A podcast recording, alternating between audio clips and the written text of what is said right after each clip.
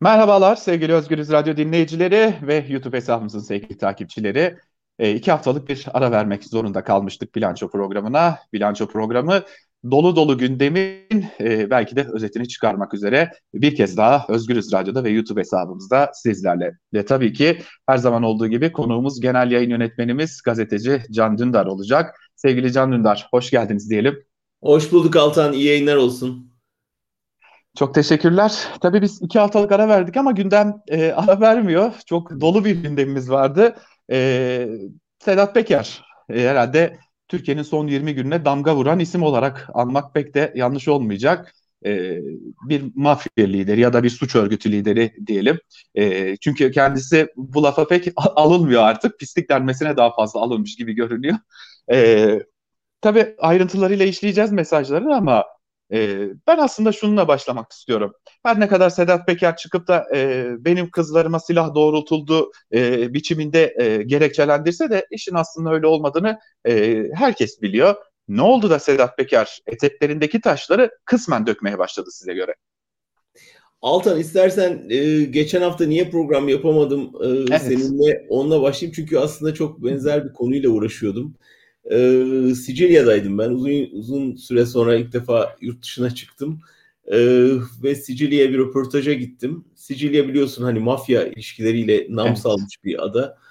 Orada da mafya konularını araştıran Meksikalı bir gazeteciyle buluştuk. Dolayısıyla ben yani son iki haftayı sadece mafya konuşarak geçirdim. Üstelik mafyanın başkenti denilen Sicilya'da e, gece Süleyman Soylu röpor şeyini izleyerek, söyleşisini izleyerek sabah e, Sedat Peker videosuyla uyanarak da tatili bir anlamda tamamen mafya konularıyla geçirmiş oldum. Şuna getireceğim lafı. Bu Türkiye özgü bir şey değil. Yani dünyanın her yerinde ama özellikle belli köşelerinde mafya e, önemli bir figür ve şu çok yaygın bir terim polissiz mafya olmaz. Dolayısıyla polis, iktidar, mafya, ticaret, siyaset ilişkisi adeta birbiriyle iç içe geçmiş durumda ve her yerde böyle.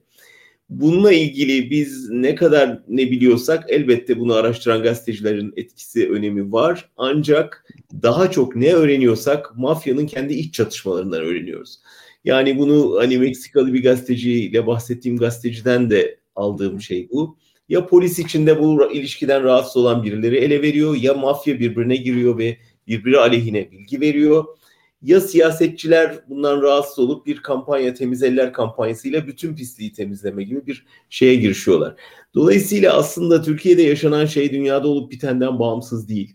Nasıl ki biz Gülen Erdoğan çatışması sayesinde bakanların yolsuzluklarını, çocuklarının bunun içinde oynadığı rolü, bu emniyet içindeki Gülenci yapılanmayı vesaire öğrendik ve tabii tersi Erdoğan'ın e, evindeki paraların hikayesini vesaire öğrendiysek aynı şekilde şimdi de mafya içi çatışma sayesinde daha doğrusu Sedat Peker'in son dönem dışlanmış olması ve e, hükümetin ilişkiler ağının dışına itilmesi sayesinde şu anda bir tür bir intikam eylemiyle karşı karşıyayız. Bir intihar eylemiyle karşı karşıyayız.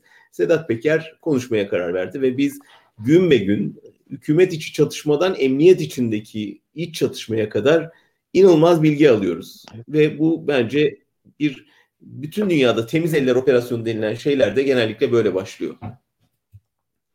Tabii biz e, Serhat Peker'den hem bugüne dair çok şey öğreniyoruz hem de geçmişe dair bir şeyler öğreniyoruz.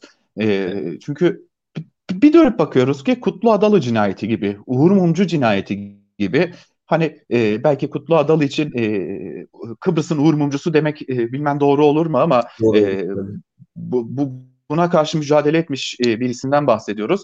E, açık ve seçik ortada e, Uğur Mumcu cinayetinde Mehmet Ağar'ın adı geçiyor. E, Kutlu Adalı cinayetinde e, Korkut Eken'in adı geçiyor. Bunları da öğreniyoruz. E, ve Susurluğu bir kez daha hatırlamış oluyoruz. Şimdi e, müsaadenizle ben e, aslında şunu isteyeceğim sizden. Çünkü siz o dönemleri yaşamış, görmüş, yazmış, çizmiş, bunun e, belgesellerini çekmiş bir gazeteci olarak. E, e, malum Z kuşağından da bahsediyoruz artık özellikle YouTube hesabımızdan da bizleri evet. takip ediyorlar. E, o 90'lar karanlığını özellikle o Susurluk dönemindeki karanlığı e, biraz bizler için anlatabilir misiniz? Şahitliklerinizle belki de. Tabii aslında e, şeyle başlamak lazım. Ecevit'le başlamak lazım. Çünkü ben ilk defa bir başbakanın ağzından e, kontrgerillanın nasıl ortaya çıkarıldığını e, dinledim. Ecevit belgeselini yaparken de başbakan olduğu dönemde de Ecevit'le konuştuğumuzda Ecevit aslında bunun özü özel harp dairesi. E, İkinci Dünya Savaşı sonrası başlıyor ve bütün Avrupa'da başlıyor. E, Avrupa'da e, savaş sonrası oluşan iklimde e, komünizmin yükselişine tanık oluyoruz. Sovyetlerin etkisi artıyor ve NATO içinde e, buna karşı önlem alma ihtiyacı beliriyor. Ve bir takım komünist örgütlerin darbeyle iktidara el koyacağı falan gibi korkularla NATO içinde özel bir birim kuruluyor ve buna kontrgerilla adı veriliyor. Daha doğrusu Gladio adı veriliyor. Ve aslında bütün şu anda yaşadığımız şeyin kökeni biraz o Gladio'ya dayanıyor. Yani aslında 45-50 arası kurulan bir yapıdan bahsediyoruz. Ve bu neredeyse bütün Avrupa ülkelerinde, Almanya, İtalya, Hollanda dahil bütün Avrupa ülkelerinde yayılıyor. Gladio'nun özelliği ne? Ee, bir işgal halinde ya da bir savaş halinde işte komünizme karşı savaşacak sivil birimler oluşturmak, milis güçler oluşturmak. Bunları hazır kuvvet olarak tutmak, devletin kuvvetleri dışında bunlar e, bir şekilde illegal yapılanmalar ve belli yerlerde silahlar depolamak ve bir şey olduğunda işgal durumu ya da ayaklanma hali olduğunda bu silahları o insanlara verip onların bu komünizme direnmesini sağlamak. Aslında bütün yapı bundan doğuyor. Fakat zaman içinde bu yapı yavaş yavaş siyasi iktidarın kendi çıkarına kullandığı bir şeye, enstrümana dönüşüyor. Hem illegal operasyonlarda kullanıyorlar hem kendi ticari çıkarları için kullanıyorlar ve bu giderek büyüyor ve devlet içinde ciddi bir şeye dönüşüyor. Ura dönüşüyor. Türkiye'de bunu nerede gördük? Mesela işte e, özellikle Asala döneminde e, Evren ve damadının e, Çankaya Köşkü'nde bir takım faaliyetleri finanse ettiğini, örgütlediğini görüyoruz. Hapishaneden adam çıkarmalar, o çıkardıkları adamları Avrupa'da eyleme göndermeler, onları işte silahla, parayla beslemeler ve illegal operasyonlara imza atmalar o dönemde başlıyor. İşte Çakıcı'nın, Çatlı'nın e, nam salmaya başladığı dönem bu. Dolayısıyla o dönem ülkücülerle devlet, özel harekat bütün bunların e, bir arada faaliyeti söz konusu oluyor. Ecevit iktidara geldiğinde 79'da daha Asala olayları başlamadan özel harp dairesini keşfediyor. Bir takım evrakları incelerken ve Kenan Evren o zaman Genelkurmay Başkanı Evren'i çağırıp diyor ki böyle bir daire varmış. Benim haberim yok nedir bu? Diyor ki evet böyle bir daire var. Nerede çalışırlar? İşte bize bağlı olarak ama NATO üssü içinde. Nasıl olur diyor yani milli bir hükümet içinde bir kamu ıı, kuruluşu nasıl NATO şeyi içinde ya da Amerikan üssüyle işbirliği içinde çalışır. O zaman anlıyor ki böyle bir yapılanma var ve ürküyor bunun ıı, getirebileceği sonuçlardan. Önlem almaya çalışıyor, lav edilmesini çalış, sağlamaya çalışıyor ama Kenan Evren buna direniyor. Ve sonradan anlaşılıyor ki bu gerçekten çok yaygın ve Ecevit'in de şüphelendiği şey Türkiye'deki bir takım işte bildiğimiz Maraş gibi, Çorum gibi büyük kat, kitlesel katliamların arkasında acaba bu yapılanma var mıdır? O gömülü silahlar kullanılmış mıdır? Bu milisler görevlendirilmiş midir? Bunu araştırmaya başlıyor ama ömrü yetmiyor. Sonrasında da Ecevit biliyorsunuz yani bu yapının e, aynı zamanda hedeflerinden biri oldu. E, bu işte aslında 9 şeyde 80'lerdeki süreç bu. 90'lara gelindiğinde bunun iyice ayyuka çıktığını görüyoruz. Çünkü bu yapı palazlanıyor ve siyasete el koyuyor. Siyasette çok belirleyici bir hale geliyor. Ee, o bu ülkücü mafyayı görevlendirenler emniyette üst makamlara geliyorlar. İşte ağır gibi İçişleri Bakanlığı'na kadar tırmananlar oluyor. Ve bir tür işte derin devlet dediğimiz aslında özel tim, asker, emniyet, ülkücü mafya, e, bütün bunlardan oluşan yapı siyasette ve ticarette kendine kökler bularak palazlanıyor ve iktidara neredeyse el koyacak duruma geliyor. Ve her gelen iktidar bu yapıyla çalışmak zorunda kalıyor. Kabaca bu ve Susurluğa kadar bu konuda bir şeyler biliniyordu ama çok bir şey bilinmiyordu. Bir günde bir kaza sonucu şunu gördük. Devletin üst düzey bir polis memuru, devletin araması gereken bir mafya lideriyle aynı arabanın içinde ve bir milletvekiliyle birlikte çıkınca anlaşıldı ki derin ilişkiler var ve birden bir to- temiz toplum e, iradesi toplumda doğdu ve bunu aydınlatalım, bunu ortaya çıkaralım iradesi doğdu. Çünkü Avrupa'da bu temizlik yapılmıştı ve neredeyse bütün ülkelerde Gladio geriletilmişti, temizlenmişti Türkiye dışında. Ve biz o dönem kampanyalarda işte bir dakika karanlık sürekli aydınlık için bir dakika karanlıktı kampanyanın adı. Herkes belli bir saatte ışıkları yakıp söndürüyordu ve bu toplumu temizleyeceğiz bu pislikten inancıyla bu eylemlerin içinde olduk o dönem. Ancak üstü kapatıldı. Üzerine gidilmedi. Ama bugün konuştuğumuz şey 90'larda ortaya çıkmıştı. O zaman bir fırsat kaçırıldı. Şimdi Türkiye'nin önünde ikinci bir fırsat doğdu. Sedat Peker'in açıklamaları sayesinde. Şimdi belki e, izleyicilerimiz, dinleyicilerimiz diyecekler ki yani o, ne alaka? Hani 90'lar, 40'lar, 70'lerle ne alaka diyecekler ama biraz daha ayrıntılandırınca aslında ilişkinin nedenli derin olduğu da ortaya çıkacak. İşte olayın bir yanında uyuşturucu trafiği var, bir yanında siyasi cinayetler var, bir yanında yeri geldiğinde belki de iktidarı al aşağı edebilecek kadar güçlenen bir yapıdan bahsediyoruz. Ee, örneğin e, işte so, e, Sedat Peker'in iddialarından biri sen bana Nisan'da bir şeyler değişecektin demişti. Hatta öyle bir tweet atıyor ki e, kendisinin e, yani Soylu'nun Cumhurbaşkanı olacağına dair da, dahi iddialarda bulunabiliyor. O zaman biz şunu görüyoruz herhalde. Bu yapı hala çok güçlü. Ve evet. e, üstüne de gidilmiyor. Evet, ee, etmedi aslında. Yani sadece e, bu atın süvarisi değişiyor. Yoksa o hep bildiği yolda gidiyor. Sadece işte Tansu Çiller iniyor, ağır biniyor. O iniyor, Demirel biniyor. Demirel iniyor, işte Recep Tayyip Erdoğan biniyor. Yani ama hep aynı yapıyı kullanıyorlar. Onunla uzlaşmak zorunda kalıyorlar. İşlerine de geliyor. Çünkü bu bir kazan kazan durumu. Yani o mafya seni koruyor, kolluyor. Senin adına mitingler yapıyor. Senin muhaliflerini kanlarında boğmayla tehdit ediyor.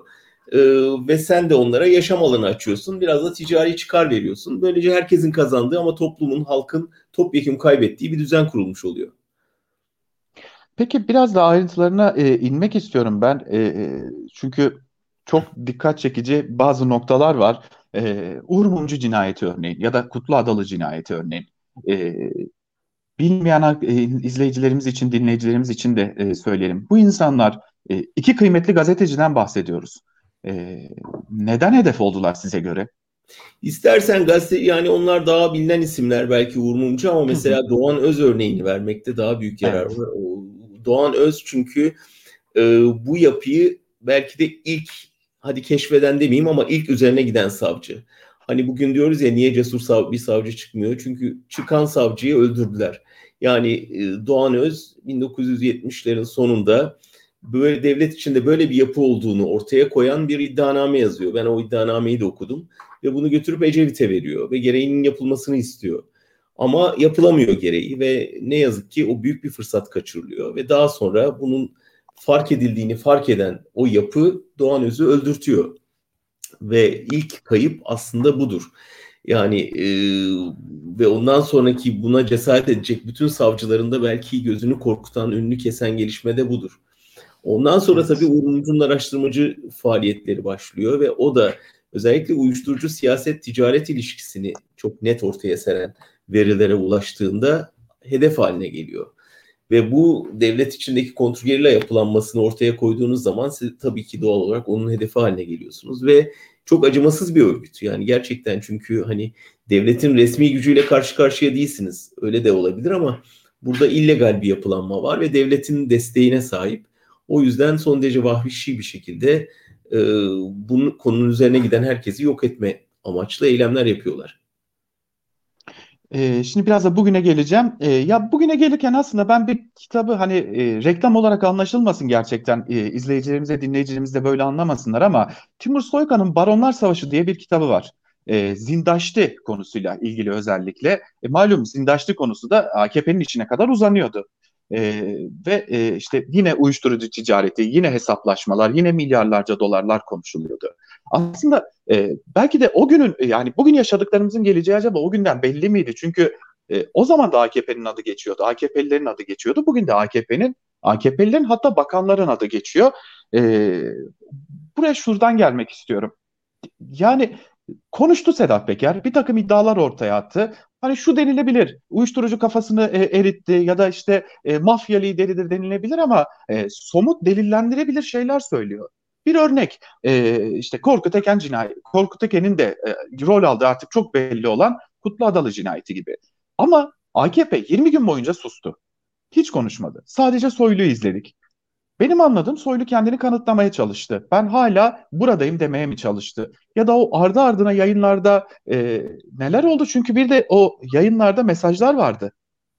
Yani bence, doğrudan iktidarın içine. Bence o Soylu'nun bütün o çırpınışının da programlarda verdiği mesajlarında tek adresi vardı. Saray. Yani Soylu şunu anladı. Foyan meydana çıktı. Ben nasıl ilişkiler içinde olduğum anlaşıldı ve bu adam e, daha nice videoda benim nice açığımı ortaya serecek. Bunu anladı. Şimdi bu durumda ne yaparsınız? İki şey yapabilirsiniz. Bir istifa edersiniz ve tamam ben çekiliyorum e, olacaklara razıyım dersiniz. Şimdi bu durumda başına gelecek şeyler çok ağır olabilir. Yani soruşturmalar vesaire zaten yalnızlaştırılmış durumda. Hepten yalnız kalma ihtimali ve hapse kadar gideceğini Mehmet Ağar örneğinde gördük. O yüzden onu göze alamadı. Başka ne yapabilirdi? Ben yalnız değildim bu işte. O, onu dediğiniz zaman ister istemez bir koruma ağına en azından davetiye yollamış oluyorsunuz. Ve orada muhatabı ne gazetecilerdi ne biz izleyicilerdi. Ee, orada bir tane seslenmek istediği isim vardı Recep Tayyip Erdoğan. Erdoğan'a şunu söyledi. Bak beni yakarlarsa sen de yanarsın. Burada hedef ben değilim sensin lafının cümlesinin gittiği yer burası. Yani bu işleri birlikte yaptık.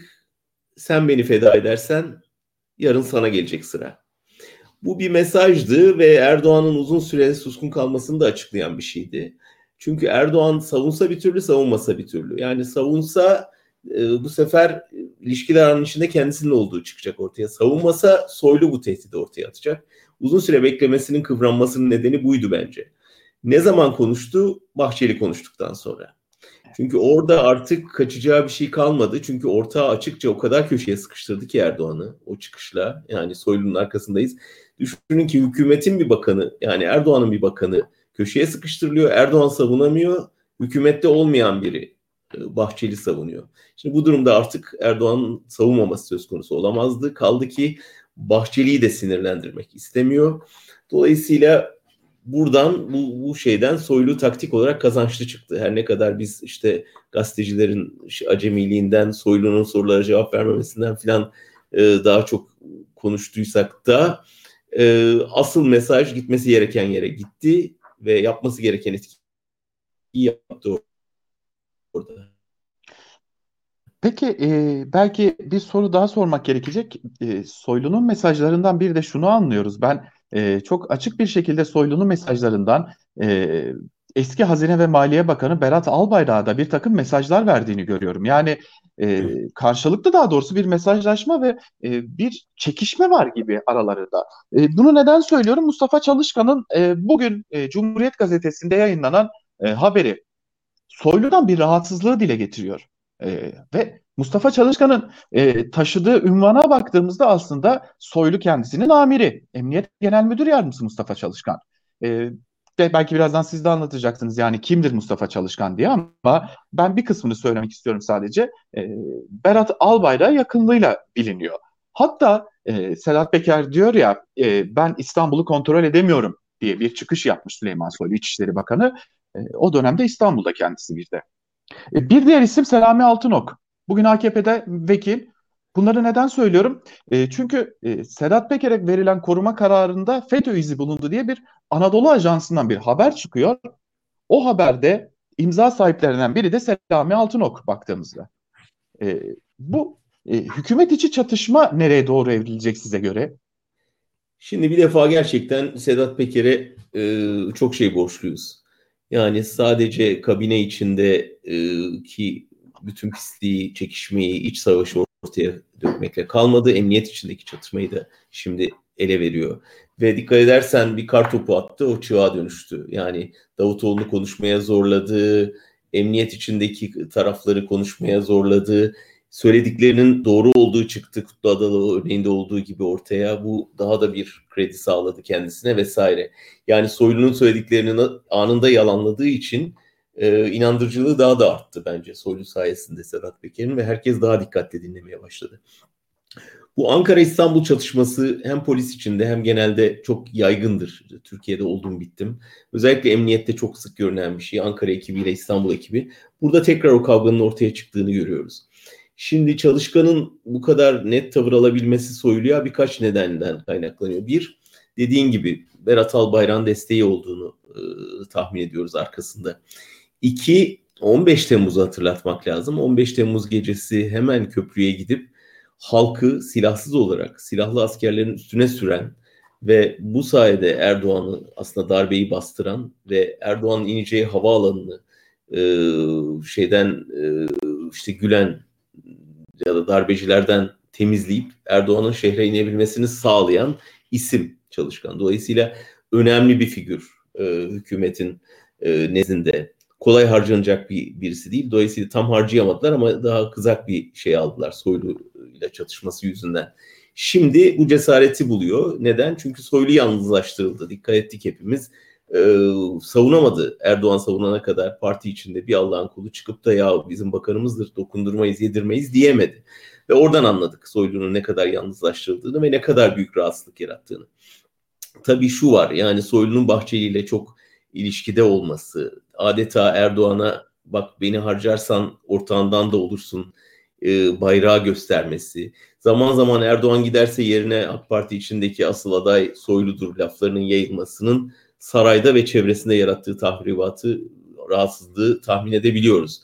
Ama Soylu bir şekilde kolay da vazgeçilemeyen bir güç. İşte bütün bu bağlantıları nedeniyle hem derin devlet bağlantıları hem MHP bağlantısı nedeniyle. Ama şimdi emniyet içinde de ona duyulan rahatsızlığın ortaya çıkması tabii ki çok önemli. Zannediyorum bu, bu çatlak büyüyecek, derinleşecek ve bu kavga giderek iktidarı zayıflatacak. Erdoğan başka bir hamleyle belki oraya geleceksin e, dikkati hı hı. muhalefete çevirmeye ve o te- onları tehdit ederek e, kendisine yönelik te- tehdidi oraya yansıtmayı denedi ama ben bunun da çok bir işe yarayacağını zannetmiyorum. Hatta siz söylemişken gelmek sanırım e, iyi olacak. Bugün e, Ankara Kulisi'nde biraz bahsetmeye çalıştım. E, bir teröristler listesi var. Ama çok geniş bir teröristler listesi. E, Gezi'de olanlar, e, dolar alanlar, faiz e, faizlerin artırılmasını destekleyenler, bizzat siz, e, Demirtaş, Kılıçdaroğlu, Meral Akşener, herkes teröristler listesinin içerisinde yer alıyor. E, ama bugün Cumhurbaşkanı Erdoğan'ın az önce bir açıklaması daha vardı. E, ezanlar ve bayrak ezan ve bayrakın aynı cümlede geçtiği bir açıklamadan bahsediyoruz. E, gelip döndük dolaştık aynı yere sarıldık. Yetmedi e, bir hafta içerisinde hem İmamoğlu'na bir saldırı girişimi hem Meral Akşener'e e, ki biz ayrıntılarını Özgürüz Radyo'da aktardık. E, Meral Akşener yanındakilere e, kurmaylarına dikkatli olun bir şeyler var e, diye uyarıyor hatta kendisi. Evet. E, bir devlet tecrübesi var kendisinde tabii ki. E, gördü ve bildi e, anladığımız kadarıyla. E, uyarmasa belki çok daha kötü şeylerin olabileceği bir şeyden bahsediyoruz. E, bir yanda e, işte Rize'de e, insanlara müdahale ediliyor. E, tüm bunları üst üste koyduğumuzda görüyoruz ki tansiyon yükselecek. Biz bunu 7 Haziran 1 Kasım arasında gördük. Bu evet. defa sanırım Erdoğan seçime gitmeden önce tansiyonu yükseltecek gibi görünüyor. Ya da gitmemek için. Evet. Ya da gitmemek için. Yani burada bir taktik savaş olduğu çok belli. Yani dediğim gibi kendisine yönelik bir te- tehdidi e, bertaraf edemeyince e, rakiplerine yöneltme taktiği. İşler mi çok emin değilim. Ben bu sefer e, tamamen çok büyük bir hata yaptığını düşünüyorum. E, çünkü hem bu kadın meselesinin o cenahta anne meselesinin ne kadar önemli olduğunu Sedat Peker örneğinde gördük. Yani bu bir, bir tür racon yani kadına dokunulmaz, kadına saldırılmaz e, biz her ne kadar kadınları erkeklerden ayırmıyorsak da o düşünce dünyasında e, bu işte bir kadın varken evini basmak, özel mahremine girmek, dolabını karıştırmak ya da bir anneye saldırmak vesaire her ne kadar göstermelik de olsa önem taşıyor. Şimdi Erdoğan yapmaması gereken bir iş yaptı ve gerçekten e, bence Cumhuriyet tarihine geçecek kadar büyük bir tehdit savurdu. Yani evet tehdit etti. Yani vur emri verdi. Yani bu daha ne ki dedi. Benim memleketime gidiyorsun dedi. Buradan ne öğrendik? Erdo- Erdoğan Rize'nin cumhurbaşkanı. Ülkenin değil yani. Ülkede her yerde şey yapabilirsin ama Rize'de yapamazsın. Ee, ve Rize'nin Cumhurbaşkanı şimdi Akşener'e oraya giremezsin daha dur bakalım bunlar yeni başlangıç daha neler var dediğine göre e, bir şeyler hazırlıyor. Bu dediğin gibi seçim öncesi hazırlık olabilir ama seçimi yaptırmamak için bir olağanüstü hal rejimi yaratmak için, bir baskı kurmak için bahaneler de olabilir. Ama ben o tehdidi savurduğundan beri Akşener'i yakından izliyorum. Grup toplantısı, basın toplantısı yaptığı konuşmalarda son derece temkinli, son derece sağduyulu bir yöntem izliyor. Muhatap almıyor, e, polemiğe girmiyor, tersine yumuşak mesajlar veriyor ve hep Erdoğan sonrasına dair politika önerileri yapıyor. Dikkat edersen İyi Parti'nin reklam kampanyaları başladı. Bir tür seçim kampanyası evet. başlattı. E, grup toplantısında çok ayrıntılı bir anayasa ve şey ortaya koydu. Yeni bir toplumsal sözleşme ortaya koydu. E, parlamenter sistemin iyileştirilmiş halde nasıl geri getirileceğinin ayrıntılarını anlattı. Yani muhalefet ilk kez Erdoğan sonrasından bahsetmeye başladı. Bu çok önemli. Psikolojik üstünlüğü ele aldı demektir. Erdoğan'da bunun paniğini görüyoruz. Ve zannediyorum önümüzdeki hafta kamuoyu anketlerine çok net yansıyacağını tahmin ediyorum. İyi Parti'deki tırmanış ve Erdoğan'daki düşüşü çok net göreceğiz biz bu çatışmadan sonra. Çünkü e, bir siyasi lideri hele işte Türkiye örneğinde bir kadını böyle tehdit etmenin bedelini Erdoğan göreceksiniz ödeyecek. O kesin gibi görünüyor. Şundan söyleyelim yani e, pandemi döneminde bile durmayan e, il, il, il, ilçe, köy gezen bir Meral Akşener'den bahsediyoruz. E, e, şimdilerde %14'lük gibi bir oy oranını konuşuluyor ki 2018'de %9'dan bahsediyorduk neredeyse. Evet. E, e, ciddi bir sıçrama e, yaşatmış durumda. Oraya geçeceğiz. Belki birkaç konuyu daha konuşmak gerekecek. Bugün biraz sizi yormuş olacağız ama evet. e, geçtiğimiz gün kulislere bir bilgi düştü. Bir anda hareketlendi kulisler. E, CHP Genel Başkanı Kemal Kılıçdaroğlu'nun e, grup toplantısında yaptığı konuşmadan sonra bir anda kulisler e, işte Millet İttifakı'nın Cumhurbaşkanı adayı CHP Genel Başkanı Kemal Kılıçdaroğlu olacak diye bir şeyler konuşmaya başladı. Hatta e, iddia edilen o ki şu an işin tabii ki netleştiremedik ama e, çok yakın bir zamanda bunun hareketlerinin de CHP'ye yansıması bekleniyor. E, sizce bu doğru bir siyasi hamle olur mu? Hem Kılıçdaroğlu'nun adaylığı hem de bir adaylık e, sürecinin şimdiden başlatılıyor olması. Ben kulisi de doğru olduğunu zannetmiyorum. Bu hamleyi de doğru bulmam doğrusunu isterseniz. Ee, çok ihtimal vermiyorum. Çünkü bir defa Kılıçdaroğlu çok hassas bu konuda. Yani bunun erken bir doğum yapıp e, ölü doğma ihtimalini bertaraf etmek için son derece dikkatli davranıyorlar. Dolayısıyla ortaklarıyla bir uzlaşmaya, anlaşmaya varmadan böyle bir lafın yayılmasını bile isteyeceğini hiç zannetmiyorum. Kaldı ki iyi bir tercih olacağını da düşünmüyorum. Nitekim kamuoyu araştırmalarında da hani ilk beşin sonunda görünüyor e, Kılıçdaroğlu eğer Erdoğan'a karşı rakip çıkması durumunda. Onun için bunun çok iyi bir seçenek olacağını düşünmüyorum. Kılıçdaroğlu şu anda önemli bir e, organizatör işlevi görüyor. Yani bütün bu şeyi muhalefeti bir araya toplayan, ortak paydalar yaratan, iktidara karşı ortak bir dil yaratmaya çalışan ve yarının birlikteliğinin e, şeyini öğren, e, koşullarını öğren isime dönüşmüş durumda ve bu bu yönüyle son derece önemli. Bir tür ara bulucu misyonu var. Aynı zamanda da bir paratoner misyonu var. Yani e, tepkileri üstüne çekiyor, göğüslüyor ama bir yandan da muhalefeti örgütlüyor. Bu pozisyonu çok önemli. Bunun değişeceğini zannetmiyorum ve ben e, bu anlamda iyi bir aday olacağını ve şu anda aday gösterilmesinin doğru olacağını da zannetmiyorum. E, bunu niye yapıyorlar? Şey hedef şaşırtma olabilir. E, Erdoğan evet, olabilir. Dikkatleri oraya çekip paratonere bütün yıldırımları toplayıp öbür tarafta gerçek adayı e, biraz sakınmak için yapılıyor olabilir. Değiş, değişik nedenleri olabilir. Ben de duydum tabii yayıldı, e, tartışılmaya başlandı. E, büyük ihtimalle gerçek adayı biraz daha yani muhtemelen akıllarında belirginleşmiştir. Aralarında konuştular mı bilmiyorum ama netleştiğini tahmin edebiliyoruz yavaş yavaş. En azından 2-3 isim üzerinde. O, o isimlere dokunmasın diye hani gelin e, bütün şeyi bana vurabilirsiniz. Yeter ki gerçek adaylara dokunmayın şimdilik taktiği de olabilir. belki de Türkiye'nin bir sonraki Cumhurbaşkanı ve Türkiye belki de yeniden parlamenter sisteme döndürecek kişi bir kadın olacak. E, böyle bir ihtimalde aslında anketlerde giderek güçlenen e, bir ihtimal olarak karşımıza çıkıyor.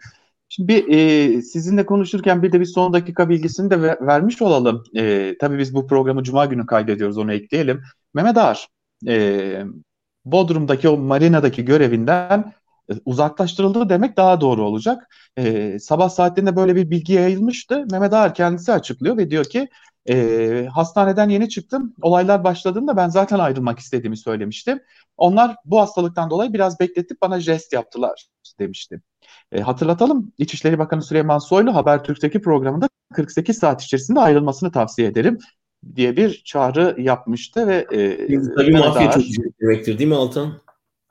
Yani e, ama Soylu'nun olduğu ülkede... Ayrılırsa mafya çöker demişti. Herhalde şimdi mafya çökecek. Evet. E, ama İçişleri Bakanı'nın buna itirazı vardı. Özür diletti eski İçişleri Bakanı'na. Evet. Bu arada ben e, şunu çok merak ediyorum. Biz e, ya da bir, bazı gruplar yıllarca e, İçişleri Bakanı Süleyman Soylu'yu e, Mehmet Ağar'ın e, öğrencisi olarak düşün düşünmüştük evet. ya da düşünmüşlerdi. E, bu bir yanılgı mı size göre? Böyle bir şey yok muydu ya da böyle bir algı mı yaratılmak istendi daha öncesinde?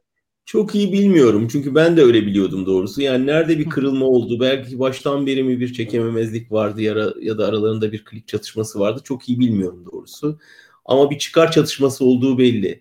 Yani bütün bunlar aslında tek adam rejiminin bizlere e, kötü meyveleri. Yani tek adam rejiminde ayakta kalmanın tek yolu var. Tek adamın gözüne girmek. Tek adamın gözüne girmek için de ancak öbürlerinin sırtına basarak yükselebiliyorsun. Yani normal demokratik bir rejimde ne bileyim hani mecliste kendini göstermen önemlidir. Ne bileyim hukukta aklanman önemlidir. Medyada iyi bir yer edinmen, e, iyi lanse edilmen önemlidir. Ama tek adam rejimlerinde tek adamın gözüne girmek önemlidir. Şimdi öyle olunca da bütün herkes bütün dikkatini sarayda yoğunlaştırdı. Ve sarayın gözüne girmek için de ancak öbürlerinin gözünü çıkarman, gözünü oyman gerekiyor. Ee, dolayısıyla bu rekabetin müthiş bir hırçınlaşmaya yol açtığını ve herkesi birbirine hayır, e, düşman hale getirdiğini düşünüyorum. Tam bir kurtlar sofrası diyebileceğimiz ortam yaratıldı Aynen. herhalde özellikle başkanlık sistemiyle. Şimdi e, bu konuyu çok tartışacağız. Daha uzun zaman tartışacağız belki ama e, ben başka bir konuya geçeceğim. E, bugün 28 e, Mayıs malum ve e, o büyük e, gezi e, direnişinin yıl dönümü. E, tabii bugün tam bir dikkat çekicidir ki bir e, cami açılışı da gerçekleştiriliyor. Gezi e, Parkı'nın hemen yanında. Taksim'de büyük bir kalabalık da var. E, işçiye, emekçiye kapalı olan Taksim bugün açık. E, bunu da görmüş oluyoruz. E, her yıl dönümünde soruyorum ama bir kez daha sormak istiyorum. Çünkü o tarifi e, sizden almak çok güzel bir şey. E, Gezi sizin için neydi? Ve e, bugün ortaya çıkan o tabloyu nasıl değerlendirmek gerekiyor? Gezi benim yaşamak istediğim ülkeydi. E, Gezi bu ülkenin tarihindeki en gurur verici günlerden birini sembolize ediyor. Gezi bu halkın birlikteliğini, bu halkın çevre duyarlılığını, bu halkın e, baskılara karşı nasıl direnç gösterebileceğinin göstergesi. Dolayısıyla e, bize gurur verdiği kadar iktidara korku vermesi de anlaşılabilir bir durum. Ve Gezi'den beri hükümet onu e, cezalandırabilmek, onun bir daha yaşanmasını önleyebilmek için elinden gelen her şeyi yapıyor. Nitekim ben de biliyorsun Gezi davasında sanıklardan evet. biriyim. İşte aradan bunca yıl geçtikten sonra hala e, kapanmamış bir dosya ve hala Osman Kavala'yı Gezi'nin finansör olarak içeride tutmaya, cezalandırmaya devam ediyor bu hükümet. E, bugünkü de çok sembolik bir şey tabii. Yani Gezi'nin karşısına dini koymak aslında Erdoğan'ı korumaya yeter mi bilmiyorum ama dini kirletmeye yetiyor bence. Yani çok tehlikeli bir oyun oynayarak e, dini bir kez daha siyasete alet etti bugün ve onu o güne getirmek, camiyi tam oraya kurmak. E, bütün bunlar semboller. Erdoğan sembollerle oynamayı seviyor. Ama acaba semboller Erdoğan'ın bu oyunundan memnun mu? Bana sorarsan gerçekten e, dine de zarar, gezi ruhuna da e, hakaret bu. O zaman yavaş yavaş bitirmeden e, belki biraz da şahsi bir konu olacak ama sormadan geçemeyeceğim. E, çünkü o e, naif uslubunuzla aslında siz cevap verdiniz Twitter'dan ama E, malum İçişleri Bakanı Süleyman Soylu manşetleri gösterdi Cumhuriyet Gazetesi'nden. E, hatta o gün de sizinle konuştuğumuzda e, olay e, bir şekilde size gelecekti belliydi demiştik. Nitekim geldi de manşetlerden. Ama Cumhuriyet Gazetesi'nin yaptığı açıklama çok dikkat çekiciydi. E, herhalde basın tarihinin yüz karası olarak e, görülecek bir açıklama. O manşeti atan biz değildik, Can Dündar'dı demeye getirdiler. E, o manşetleri siz mi attınız?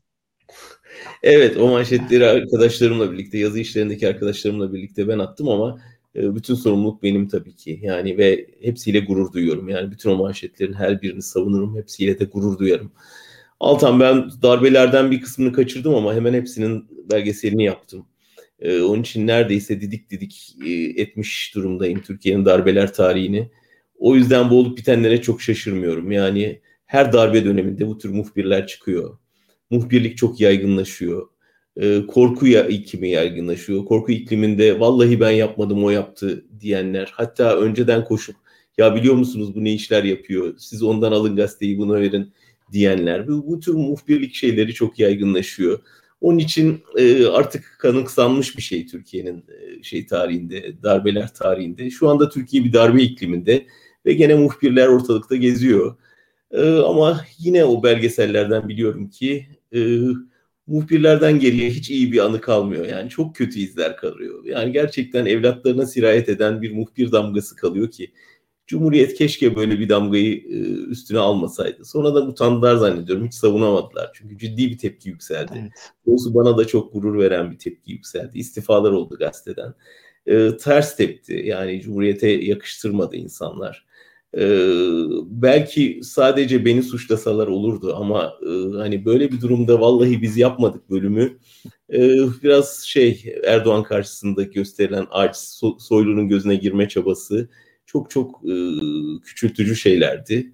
Kaldı ki işte bunu yapan e, benim eskiden benimle birlikte çalışan arkadaş sonradan yayın yönetmeni oldu. O dönem işte altına imza atıyoruz diye imzalar veren e, kişinin bunu yapıyor olması filan iyice acıklı bir duruma soktu. Ama diyorum ya yani tarih hükmünü veriyor ve bence şimdiden verdi ve gördüler ve savunamadılar. Ama böyle bir utanç vesikası kaldı. Savunamadılar. Ee, hem sizin sözlerinizden dolayı belki de hem e, Genco Erkal gibi bir e, Çınar'ın e, bu yaşında o yaptığı destek benim için çok anlamlıydı. E, muhakkak sizin için de öyle. Hele ki bir de e, Uğur Mumcu'nun kızı Özge'nin, e, Özge Mumcu'nun, Aybars Mumcu'nun e, yaptığı çıkış herhalde kıymetli çıkışlardan biriydi. E, sizin için kötü gibi görünen bir şey aslında hala bu ülkede nedenli sevildiğinizi de göstermiş oldu. Sağ olasın. Yani zarar vermeye çalıştılar ama insanlar orada ne yapmaya çalıştığımızı anladı. Yani biliyorlardı da zaten. Ve yani biz mahkemedeyken, yargılanırken e, ihbarcılar arasında o gazeteden isimleri gördüğümüzde zaten bunu fark etmiştik ve çok üzülmüştük. Daha sonra aralarına başkaları da karıştı. Ya ihbarcılık kötü, muhbirlik kötü. Muhabirlikle muhbirlik arasında bir A harfi var gibi görünür ama arada büyük fark vardır yani. Muhbir biz muhabir olalım ama muhbir olmayalım. Gerçekten çok sevimsiz bir şey. Naifliğinizi korumaya devam ettiniz. Çok teşekkür ederim sevgili Can Ben teşekkür ederim Altan. İyi hafta sonları, iyi yayınlar. Çok teşekkürler. Dileriz daha iyi konuş konuları konuşabileceğimiz, daha keyifli e, sohbetlerimizin olacağı programlarımız da alır. Hoşçakalın.